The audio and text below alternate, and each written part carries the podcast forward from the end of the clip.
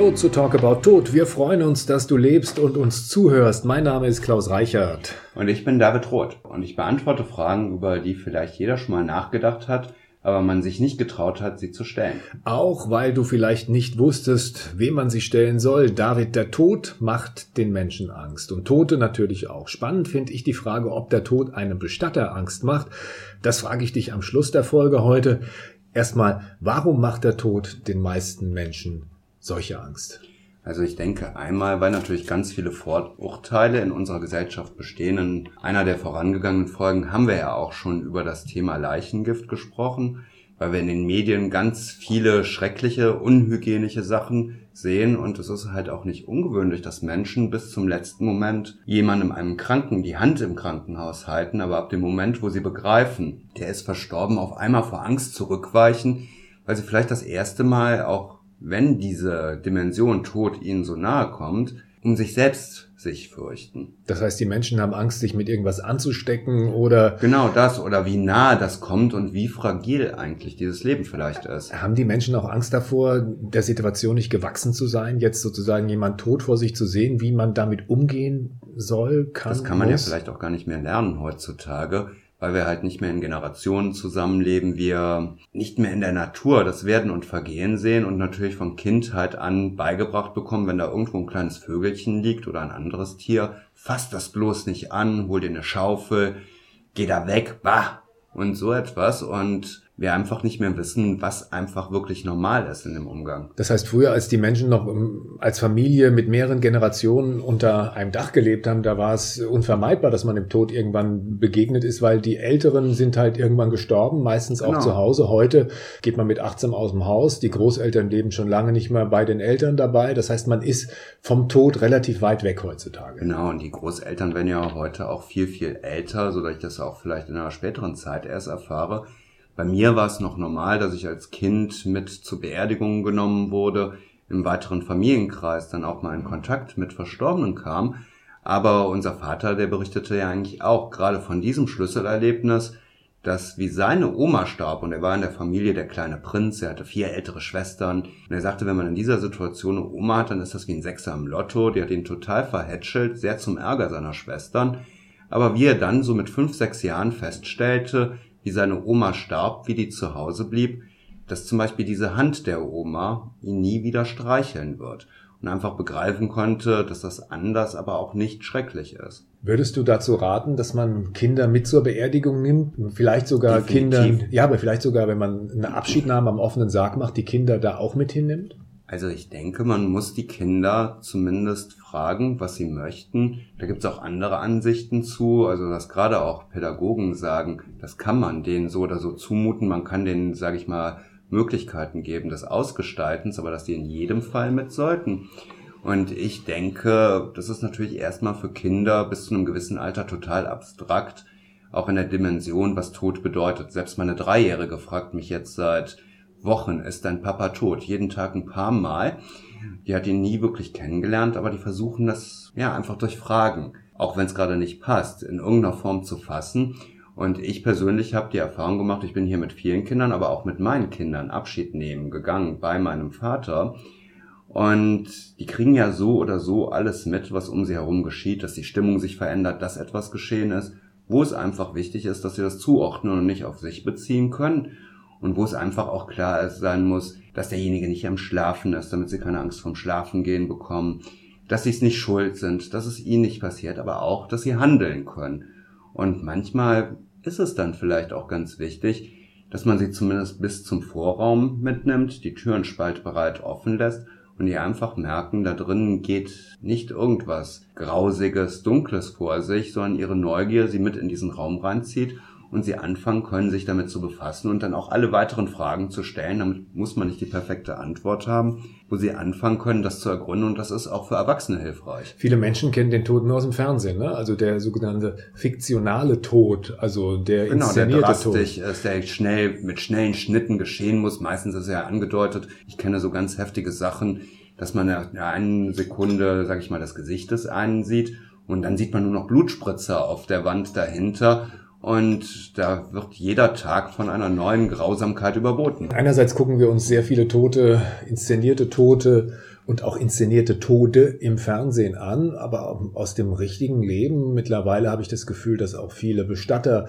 ihre Autos nicht mehr beschriften oder normale Lieferwagen genau. verwenden, dass man nicht mehr sieht, da wird ein Toter transportiert. Oder wir als Bestatter natürlich vor 8 Uhr morgens oder nach 8 Uhr abends in ein Seniorenheim gerufen werden, damit bloß keiner drüber nachdenkt, dass das wahrscheinlich auch sein letzter Wohnort sein wird, den er lebendig nicht mehr verlassen wird. Warum haben wir den Tod aus dem Leben verdrängt? Ich glaube, weil er in der heutigen Zeit, wo es halt sehr viel um Arbeit, um Effizienz und ähnliches geht, weil er da einfach irgendwo ein Störfall ist und weil wir auch Angst vor der Emotion des anderen haben und vor den Ängsten der anderen, dass wir die aushalten müssten. Ich habe manchmal das Gefühl, wir gucken zu sehr nach den jungen Leuten und laufen eigentlich rückwärts durchs Leben. Ne? Also wir gucken nicht in die Richtung, in der irgendwann der Horizont sichtbar wird und der Tod damit auch wartet, sondern wir gehen diesen Weg rückwärts. Alle wollen irgendwie möglichst lange jung und schön und wir gesund haben ja hier eine große Freiheit, dass wir ja. uns nicht ganz so stark mit der werberelevanten Gruppe der 16 bis 49-Jährigen befassen, ja. auch wenn hier jeder willkommen ist ja, und ich viele ja, Schulklassen klar. habe. Ja, also aber Schulklassen, die hier durchs Haus geführt werden. Die hier durchs Haus geführt werden. Aber ich sag mal, selbst wenn wir auf einer Seniorenmesse sind, wo das Thema Vorsorge ganz groß geschrieben wird, ist das erstmal für ganz viele Menschen erstaunlich, dass da auch ein Bestatter sein kann, weil die sagen, das ist ja eigentlich ein Thema, um das wir uns mal kümmern, wenn es ansteht, wenn wir alt sind. Und das sind wir in der heutigen Vorstellung, wo gerade das Thema war im Spiegel, vor einiger Zeit, dass wir jetzt die als Entdeckung der Unendlichkeit vielleicht 150 Jahre alt werden könnten, dass wir das noch lange nicht sind. Und wir kriegen natürlich immer dieses Bild der Best Ager vorgegaukelt, die noch bis ins hohe Alter fit sind, Nordic Walking machen, Häuser bauen, konsumieren. Oder natürlich heute auch bis zum letzten Moment ihren Nutzen beweisen müssen, indem sie halt den Kindern mit ihren Kindern helfen. Was erlebst du passiert mit Menschen, die es schaffen, sich dem Tod zuzuwenden, in dem Sinne, dass sie es schaffen, hinzugucken und nicht zu fliehen? Also ich glaube, die können vielleicht ein etwas zufriedeneres Leben führen, wenn sie einfach mal ganz nüchtern betrachten, dass es ihnen vielleicht gerade wirklich relativ gut geht. Es, egal wie das Wetter draußen ist, vielleicht doch ein schöner und guter Tag ist. Und wo man dann manchmal vielleicht auch so ein bisschen Bilanz ziehen kann, was ist wirklich wichtig in meinem Leben. Wir kennen ja, oder die meisten kennen mittlerweile, glaube ich, diese fünf Dinge, die Menschen am Ende des Lebens bereut haben. Five Regrets of the Dying wo Menschen im Hospiz gefragt wurden, die genau wussten, dass sie sehr bald sterben werden, was sie eigentlich gerne anders gemacht hätten. Ich glaube, die Antwort war schön damals im Büro, war nicht dabei. Nein, genau das war nämlich so der Punkt, dass sie bereut haben, dass sie halt nicht wirklich ihr Leben, sondern das andere leben mussten, dass sie halt für die Arbeit, für die Karriere einfach sehr viel Zeit aufgewendet haben. Das nimmt heute deutlich zu. Und man hat dann auch in entscheidenden Punkten seines Lebens nur ganz wenig Zeit, wenn ein Kind geboren wird. Das wird gerade etwas umfangreicher. Aber wenn jemand ersten Grades verstirbt, ich nur ein bis zwei Tage Sonderurlaub bekomme, und gerade nicht begreifen kann, was da geschieht, was ich mache. Und viele junge Menschen stellen heute fest, dass halt die Großeltern nur zweiten Grades mit einem verwandt sind und ich unter Umständen, gerade wenn ich in einem sozialen Beruf bin oder wenn gerade ein wichtiger Kunde kommt oder so, mir auch kurzfristig nicht Zeit nehmen kann.